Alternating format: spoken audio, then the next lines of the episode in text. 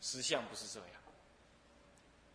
所以实相不是一个我们概念中会成长的，或者可以拥有的具体的，或者是一个万物产生的根源的这种东西，你懂吗？万物产生根源就是啊，我是上帝所造，那上帝是万物根源，是吧？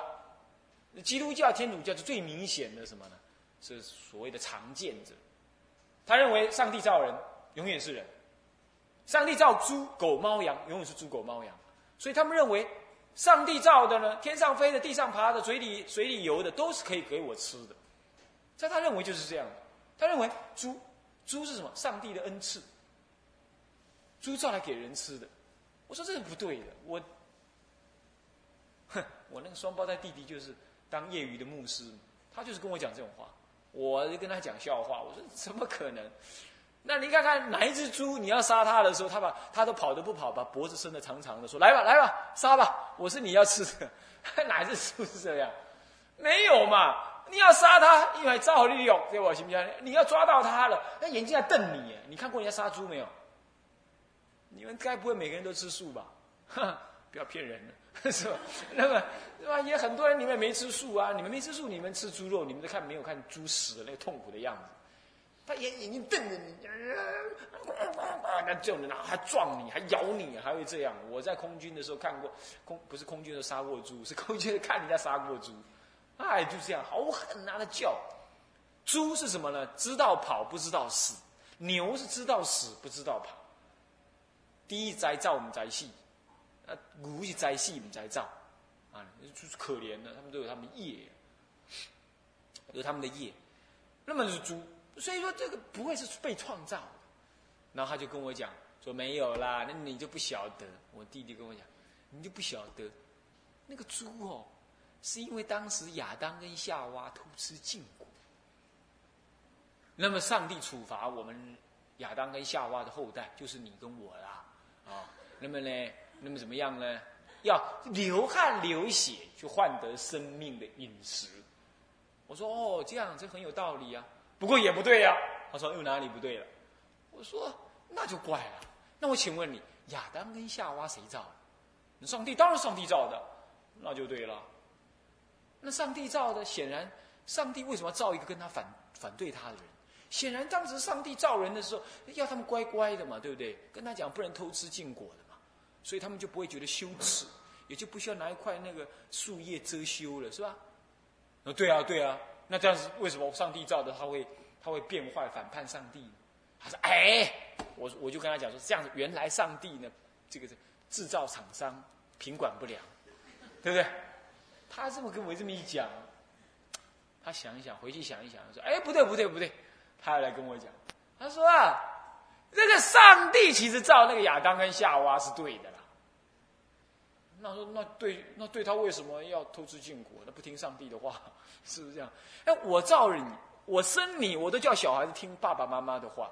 那么上帝不是比比爸爸妈妈还不如吗？对不对？那那亚当夏娃偷吃禁果是吧？啊不，那是因为啊，天那个魔鬼，魔鬼来来诱导他，那就叫那蛇啊。他们说是蛇，诱导就欺骗他，诱导他造恶。我老说，也不对呀。那这样我了解了。原来你们上帝不是万能的，那个魔鬼他不能造。哎，他给我这么一冲，他说也不对，这个魔鬼也是我们上帝造的，那这这就怪了。那你上帝玛丽，嗯，卡森金是不是这样子啊？那么这这这没事造个上造个魔鬼来闹他干什么呢？有谁要这么麻烦？你要这么麻烦吗？你当爸爸的你要生个小魔鬼来闹你吗？那你一定不愿意嘛。他想也对，这是一样。他又回去查书，又查一查，又跑着来。他说：“不对，不对，不对，不对，又不对了，又怎么样？”他说：“那个上帝呀，那个上帝，那个那个能够造，没有造魔鬼啦。那个魔鬼其实是是那个那个堕落的天使去变的。”哦，那也很好，这答案很好。可是也不对呀，我就跟他讲也不对。那有什么不对呢？他完了，然后。那怎么不对？我说，那上帝也蛮怪。那天使都在天堂里头，那么弄个两个小翅膀，那飞啊飞，然后弹个什么钢琴，弹个 violin，在那里怎么样，在赞美上帝的，不是吧？他说对对对对对。那这个天使那么的奇怪，呃，他这应该好好去唱歌给上帝听就好了，他干嘛会堕落呢？很显然，你们上帝造的天使品管不佳，才会堕落，对不对？不然在天国呢，一定有什么呢？一定有那个什么，一定有那个 Internet，那么上面有很多堕落的那个讯息，让天使偷偷看到了，他才会堕落变成魔鬼嘛？是不是这样的？不然他造的是。天使应该唱歌，应该赞美。天使的主要目的，生而为天使，只有一种目的而已，就是唱歌给上帝听，啊，没有其他目的。那他这样，好，当扯到这里的时候，他已经没话讲，最后他就跟我讲：啊，你今天不好啊，你是永远迷失的羔羊了。他已经不牧我了，他叫牧师。你知道什么叫牧师？你知道吗？就你们这不信上帝的都是迷失的羔羊，而我要牧你们回来，你懂意思吧？所以才叫牧师，这个名称本身就带有一点点的什么高低的分别，这样懂我意思吧？哦啊，把你牧进来，把你牧进来。我们都是迷失的羔羊，像我这种更是不可药救的迷失羔羊，是不是这样的？那所以弄了半天，他们的上帝呢，最后就是不能解决为什么会产生魔鬼这件事情。至少我们这位准牧师是没有办法回答我，就事情就卡在那里就停了。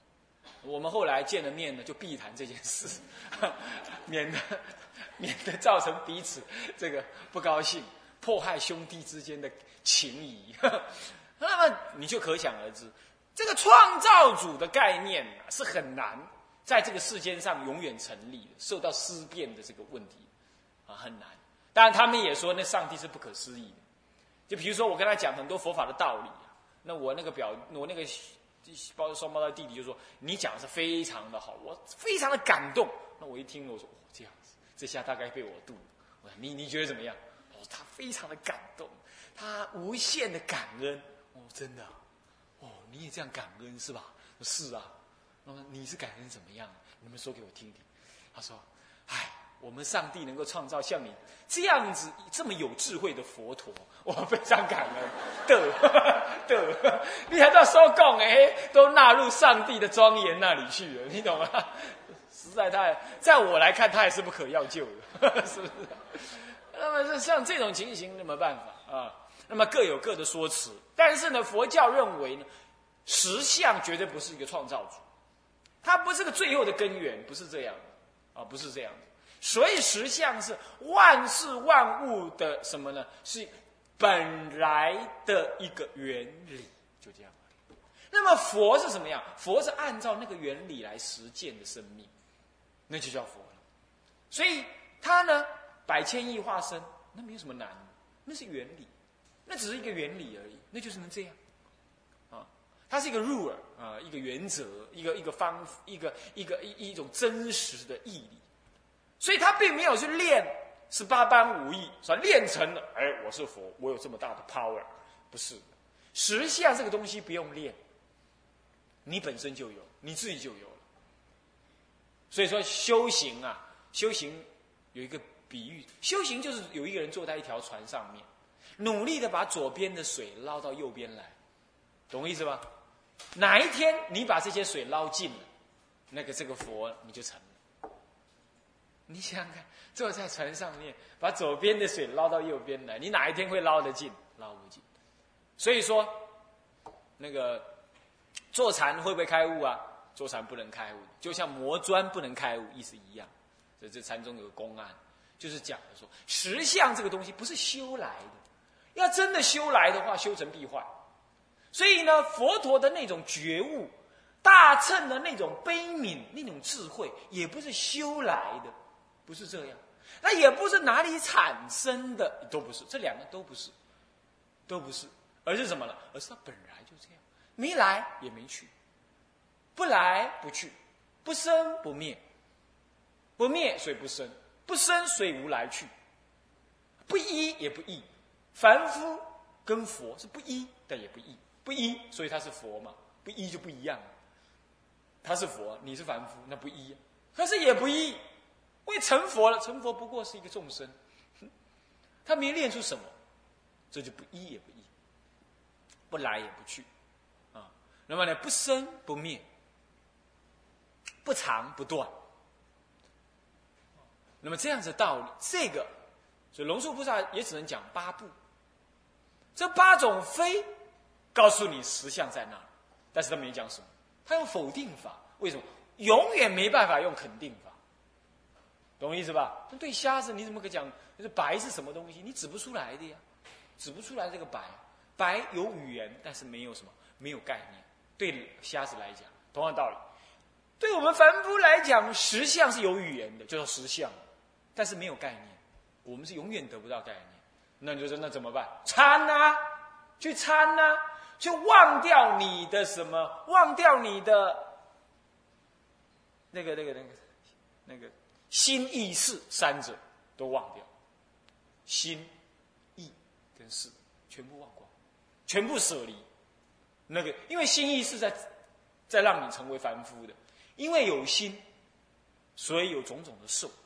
心是指第六意识心，因为有意，所以你执着为我；第七意识执着为我，因为有事，所以认识这个世间。懂我意思吧？你一直觉得那是我妈呀，那是我爸哎，那是我儿哎，那是我太太，哎这是我师父啊，你就这么这执着，执着，你永远认识这个世间。刹那有心，刹那有世间。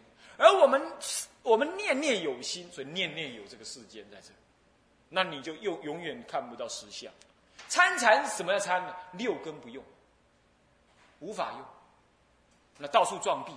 这一刹那不能思，不能意，舍心意识的思维。那这句话头已经把你所有的六根六识，把你所有的心意识全部封锁住了。但封锁而不成其为封，封锁也不能叫封锁。为什么？封锁如果有东西去封，那那个东西还是还是新意识的作用，对不对？所以参禅是没有什么东西可以封，而什么东西都不起作用，一切的妄想分别都不起作用，实相就会现前，当下就现前。念佛也是这样啊，念到根尘皆忘，能所双明的时候也是。那时候会看到实相，这样懂吗？实相是这样子，所以祖师大德们也从来没说实相这是啥子，没办法。但他会说实相是那样啊，不是这样，是有这个能力，就这个实相有这个体相，有这个作用。实相有什么体相呢？实相能生万法，而不及于不等于万法，但是实相也不在万法之外。升起种种的万法不离实相，可是这些万法也不是实相。这朵花是不是实相？你说要实相的话没有，但是这朵花不离开实相。实相与万法，实相之外没有万法，实相当下就是万法，宇宙万法。十法界的众生都在十界之内，九法界众生外加个佛都在实相之内。可是呢，可是呢，可是，在九法界中，你是看不到实相。到了佛呢，佛呢也不用说实相，佛也不用说实相，因为一切法皆是佛法，那就没有特别的实相法可说了。所以实相对凡夫来讲，才会有一个假名在那里。等我们修道的时候，发现都不是，现在都不是，这就有点像什么呢？有点像那个、那个、那个、那个。我们呢，在这个山洞里头走，那山洞里头没有电灯，我们要拿手电筒，然后手电筒就啊东照西照，东照西照，那个手电筒的光就是实相。那我们循着它走走走走走走走，哎，走出那个山洞的时候，哇，柳暗花明又一村，是阳光普照，哎，那个那个手电筒自然失效。我们依循的找实相的这个路子走去。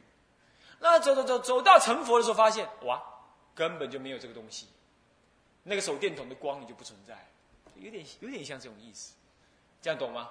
这就是实相，所以实相能够什么？实相是一切万法的所依，所以那么实相也不可得形象，但因为实相无有形象可得，但因此呢，它有种种的相，有种种的相，看起来修行是实相，与一切法都是实相。那如果是这样，你了解了的话，那么实相既然有种种相貌，那么请问这部经是以哪一种实相为体？那就有得说了，懂意思吧？就好像说水，水有没有固定的相貌啊？没有。但是水如果装在茶杯里，像个茶杯一样；花瓶里像个花瓶一样。你不信，你把它拿去冰，冰完了打破，哎，它就是花瓶的样子，是不是啊？茶壶就茶壶的样子。水是无一定相，可是就是因为这样，所以无不相。无相无不相，懂吗？什么叫无不相？没有一个相貌，它它不可以做的。他看要像什么都像，他做什么像什么。那因为这样子，这部经既然是实相，大圣经既然都以实相为体，那么实相有种种的相貌。那请问这部经的实相是什么相貌？他又特别说了，这就特别说了，叫变体就在这里。要变的就变这个，以发菩提心理容于世之实相为体。发菩提心的一是实相，念佛也是实相，但这里要讲发菩提心。三辈往生都在提菩提心，弥陀佛成要成佛也是因为发菩提心，怎么样修什么？去修什么？修极乐世界的四十八愿，对不对？修成了才成佛。所以整个极乐世界就是弥陀佛的菩提心所成，这样懂意思吧？所以这是发菩提心。那么众生呢？众生往生极乐，在至少在这部经里头，也是要我们发上求下化的心。这也是说菩提心。什么叫菩提心？上求下化之心就是菩提心。所以菩提心以发菩提心，那么发菩提心之后呢？它还有个实相。发菩提心，理融于事；发菩提心的理，融于事相当中。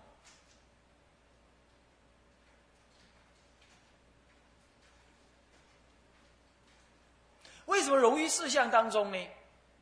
你看我们这部经哈，都没有讲到阿弥陀佛是当中的怎么修，修成的理由是什么？极乐世界为什么能摄受众生？啊，为什么能成就众生？反而讲这个理的《楞严经》里讲。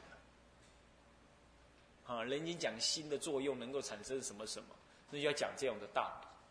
普门品，《法华经》里头也，普门品那个《法华经玄义》，普门品玄义，《观音经玄义》，也特别去标举那个道理。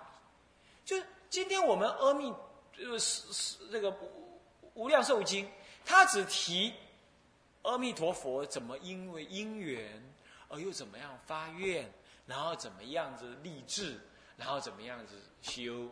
修了之后就怎么样成？成了之后那个世界又是什么样？那么众生呢？现在倒过来下卷就讲众生了。众生又怎么样发心？啊，三辈往生呢？怎么样发心？怎么样去三毒？去断五恶？那么怎么样子？呃，念佛然后往生？他就讲这四项的修行。他没跟你解释说，第一，阿弥陀佛怎么会成立这个极乐世界？这极乐世界是阿弥陀佛去修的，那跟我有什么关系？那么我是凡夫，怎么我念佛乃至一念都能往生？像这样子实相之理，他没说。他把这样的理就用那个事来表达，这就有点像老师哈，要雕教小孩子雕刻一个花瓶，你跟他讲。用刀要就用这里要深一点，这里要浅一点，那里要用力一点，这里要换刀，那里要换锤。你讲了半天，那是原理。啊，讲完了不好，讲不清楚，你跟我做一遍你跟他讲，你两个人，你跟他徒弟，你跟这徒弟讲游泳是什么回事？当水浮起来的感觉是怎么样？你浮在水面上感觉又如何？那些他怎么揣摩都没有用，你直接就跟我下水。我拉着你，你跟我学，这样就好了。所以有一些东西，有一些佛法，佛陀他不会先讲理，反而讲理的是祖师大德去讲理。佛陀呢，直接就讲事，他就要你能够信信入，由信来信入。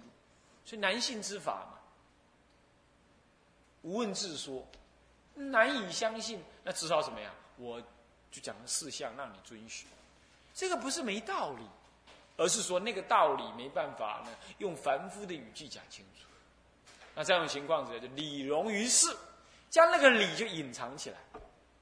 那么用这个四项来表达，用这四项来表，所以就理融于事，这样子的实相，像《法华经》其实也是这样，哦，它也有这种意思在。《法华经》讲那些故事，啊，在西域呢，这印度呢，这《法华经》也没有什么太大的受到尊重，啊，或者重视。虽然有几位大德呢注视着他，啊，对他做简单的解释，但是并没有很强调。唯有到智者大师来，啊，其实不是，是是鸠摩罗什大师就开始注意《法华经》跟般若的关系，就组合着般若的关系。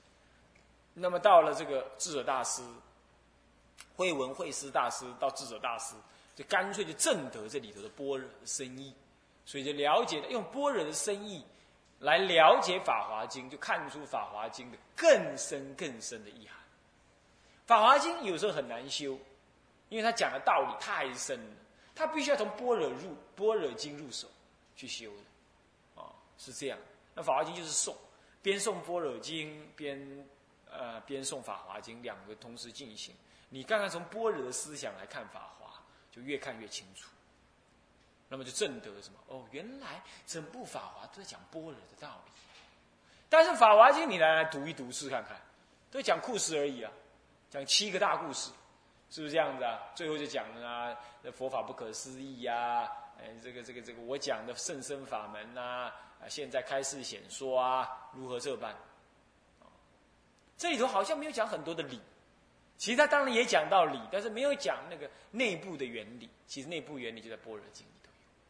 有点像这种意思，像《阿弥陀经》更是如此，《阿弥陀经》呢，从头到尾就起信、发愿、身行、力行，然后就结束。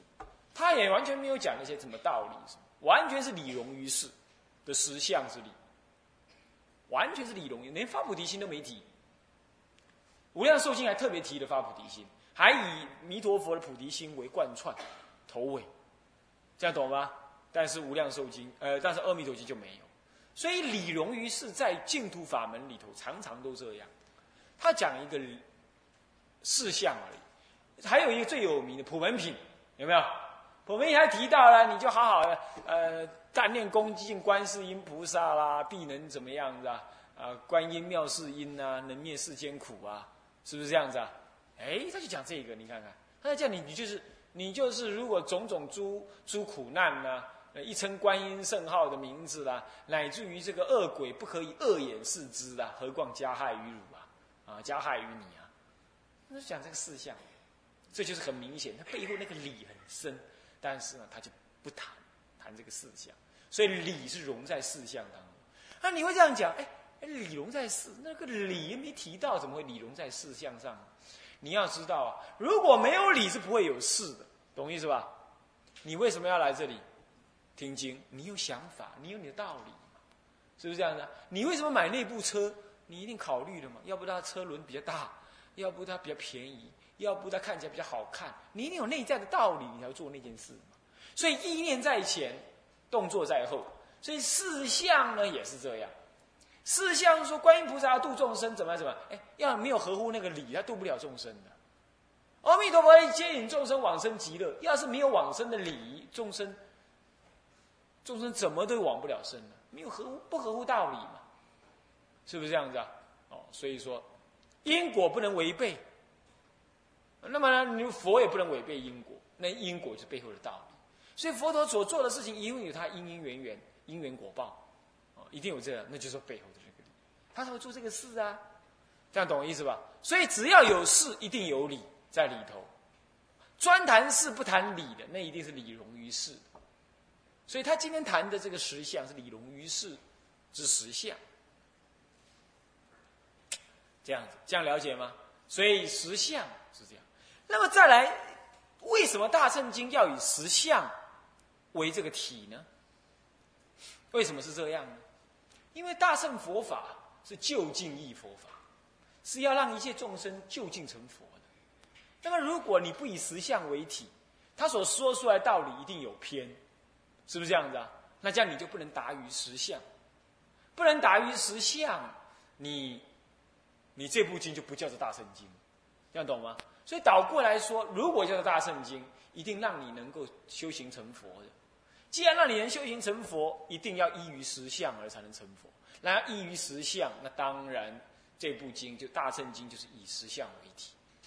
啊，所以说，所以一切大圣经皆以实相为体，原因那么就在这里。啊，可以吗？有没有在跑？那么呢，菩提心我们这里解释比较少一点。那我再提醒一次，所谓的菩提心就是什么呢？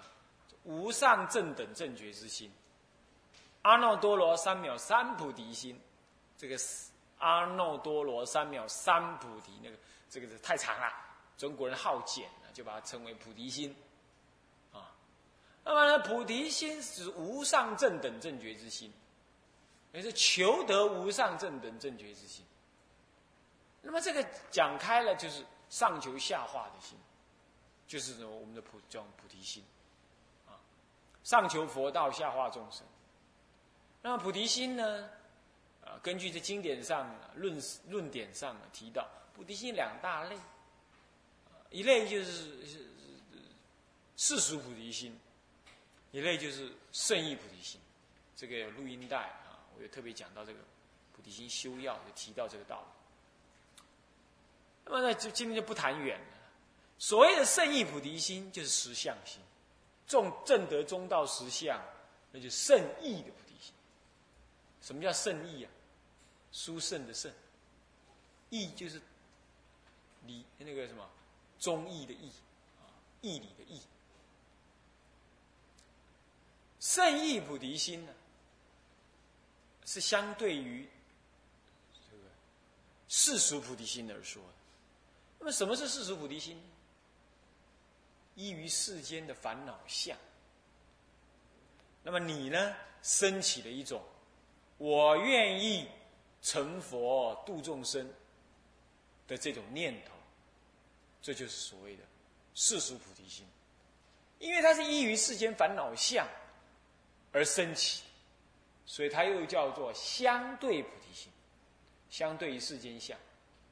那你看众生苦，所以你升起了一种你要度众生的想法，利益众生的想法。啊，你看成佛很庄严很好，你也被诱导觉得应该要好好的修行，那么你就发愿说我要做一个啊修行的人，将来呢利益众生，呃如何这般？这都是因为你看到了，或者你被教导到，你才发这个心的。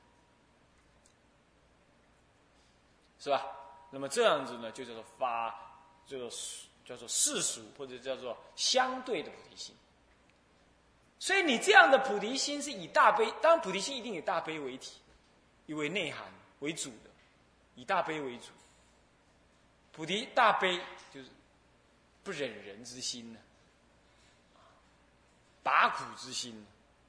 因为你有这种心，所以你为了要利益众生，所以我得赶快成就佛道。有这样的想法，那为什么你有这种想法？因为你看到众生苦，啊，因为是因你看到众生苦，你才升起这种想法，这是相对的，懂意思吧？所以叫相对菩提心。那么相对于这样子的菩提心来说，有一个菩提心叫做圣意菩提心，也叫绝对的菩提心，是什么？就正得中道实相，正得中道实相的众生。他呢？他坐在那里都会发菩提心，他不需要看众生有苦，他才发菩提心。他不需要，他从他的智慧当中自然流露出那种悲悯的心情。那么这样子叫圣意菩提心。为什么叫圣意？殊胜的意义，给他讲一讲是这样。为什么殊胜呢？因为他不需要假借外援。他任运升起悲悯之心，念佛的人呢发菩提心呢也是这样。他后来念佛不是为自己念，为一些众生念，而且他任运的念，不停的念，能够这样。所以这这菩提心呢是这样。所以说发菩提心，那么当时的阿弥陀佛，就是就是法藏菩萨，他发的菩提心又是什么样子呢？其实他发的是圣意菩提心。